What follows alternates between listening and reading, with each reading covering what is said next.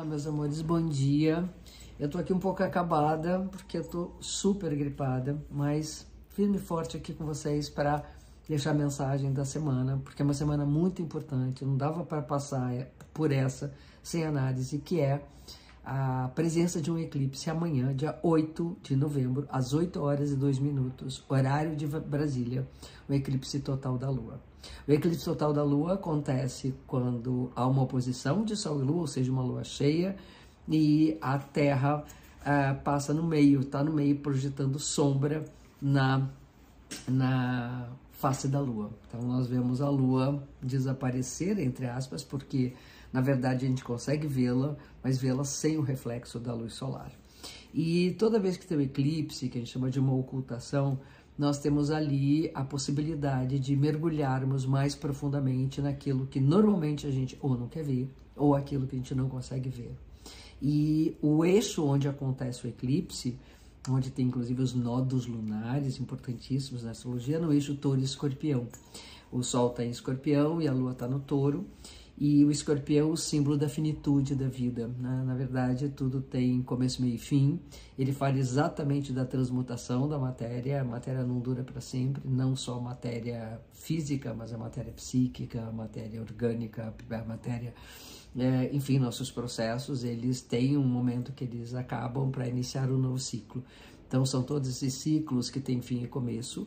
A gente fala muito do renascimento do escorpião e touro, a preservação, a matéria, a, os cuidados, o manter, né? o cuidar daquilo que tem valor e que é nosso. E é muito importante a gente mergulhar na nossa interioridade e ver aquilo que nós não estamos enxergando que tem valor.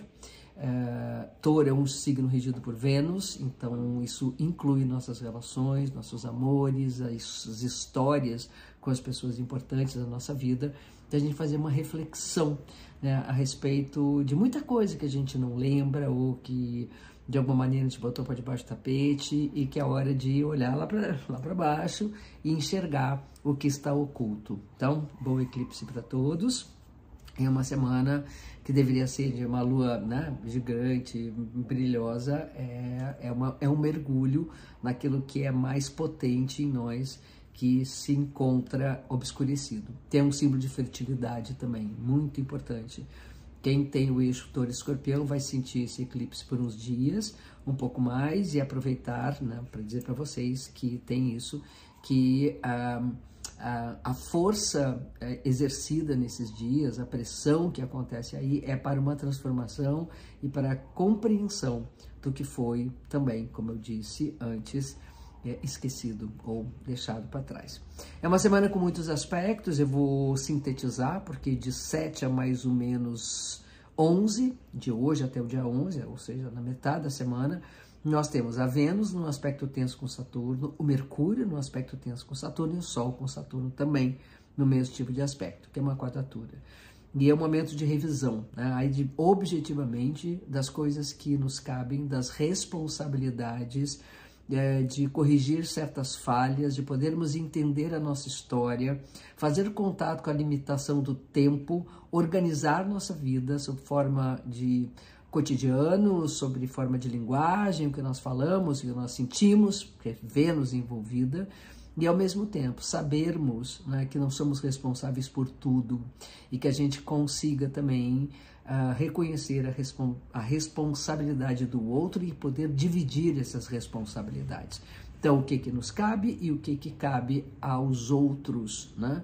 E qual é a parte nossa que nós devemos corrigir. É um momento muito bom para corrigir as falhas. Temos ali também um aspecto do Sol com Mercúrio, do Mercúrio Curano. Mercúrio Curano é um aspecto tenso, em que há uma necessidade muito grande de, ao rever o que é falho, ao tentar corrigir as coisas que estão relacionadas aos nossos erros, então que a gente renove o nosso pensamento, nossas ideias, que a gente consiga progredir no sentido dos nossos interesses e ter um pouco de cuidado, principalmente com a fala e principalmente com as pessoas que nós queremos bem. E, por fim, mais para o final da semana, nós temos os aspectos aí sim influentes de Vênus e Mercúrio com Netuno e de Vênus com Plutão. Então, os mesmos planetas que estavam sob tensão começam a aliviar a tensão e aí encontram na sua profundidade. Netuno e Plutão são planetas não visíveis no céu, então aquilo que a gente buscou, que estava oculto, se revela e a gente vai ter a intuição à nossa disposição, a capacidade de transmutação, de transformação e de preservação do que é importante, né? Preservar o que é importante, saber o que é suficiente e necessário para a gente e descartar o que não tem valor, certo? Fica um beijo enorme para vocês, uma ótima semana para todos nós.